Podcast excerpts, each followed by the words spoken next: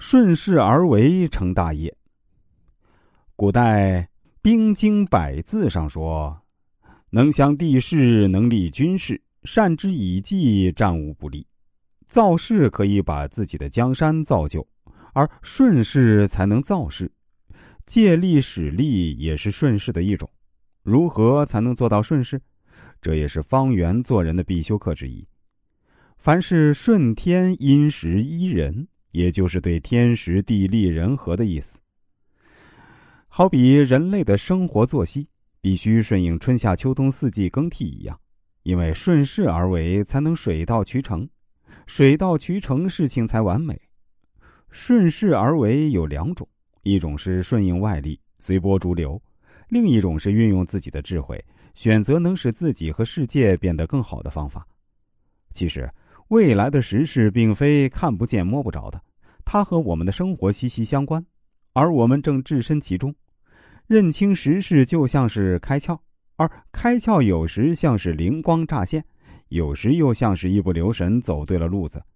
而了解时事便可以让你选择正确。我们都想把自己的目标指向正确的方向，那么我们就必须知道时事的真实情况。公元前二零三年。垓下之战失败后，项羽在乌江边停下。乌江亭长泊船而待，劝项羽急渡，然后称王于江东，待时机成熟，东山再起。项羽觉得是天让他亡的，感到无颜见江东父老，于是啊，把战马送给乌江亭长，手持短兵，独自搏杀汉兵数百人，最后自刎而死。结果。楚汉之争，刘邦全胜。次年二月，刘邦称帝，建立汉朝，中国重归一统。战争中失利又兵马损伤严重，固然是一个不小的打击。然而，面对乌江对岸的故乡会稽，面对生的希望，项羽却一意孤行，一意了结性命。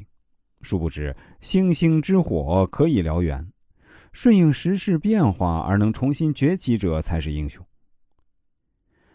当初红军万里长征之后呢，只剩下三万多人。如果毛泽东也像项羽一样解散红军回湖南，哪还有百万雄师过大江的景象？哪还有新中国的今天？所以啊，只要还有一线希望，就不要放弃。失败并不可怕，可以等待时机，顺应时势，积蓄力量。只要你有恒心、有毅力，认清形势，顺应时势，总会有出人头地的一天。乾隆皇帝是一位非常有经验的帝王，在清朝的对外贸易中，乾隆皇帝总体上采取保守策略，但在处理具体事务时呢，却不乏灵活。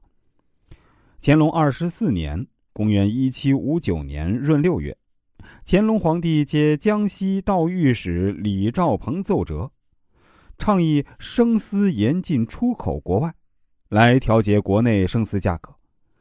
乾隆皇帝将这一问题交给大学士会不一，结果同意禁止生丝出口。于是啊，乾隆皇帝允准。这时，两广总督李世尧上报称，一些生丝本已被外商采购，有的已经搬上了海船，是否可以出口？乾隆闻奏，破例答应。然而，这个禁令没有使生丝的价格降下来。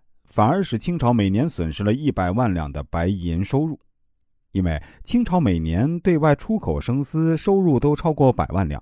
于是，乾隆帝在五年之后打破禁令，允许生丝出口。乾隆帝在谕旨中称：“仅生丝出口行之日久，而内地丝价仍未见减，而且更贵者有之，图利出洋之进。”则江浙所产粗丝转不得利益，是无益于外洋，而更有损于民计。又如何照旧持进？天下之物，供天下之用，犹为通商便民乎？从这道自纠过错的谕旨中啊，我们不难看出乾隆帝顺应时势、灵活变通的思想。这也正是他得以统治清朝六十余年而不乱的缘故。时势是多年积累形成的，等它形成时，就如潮水般沸然，莫之能御。成功者就是能辨析当时的时事状况，顺应时势的人。当你抓住时代的脉动，抓住时事动态发展，再加上因势利导，那么你所做的一切就能顺理成章、水到渠成了。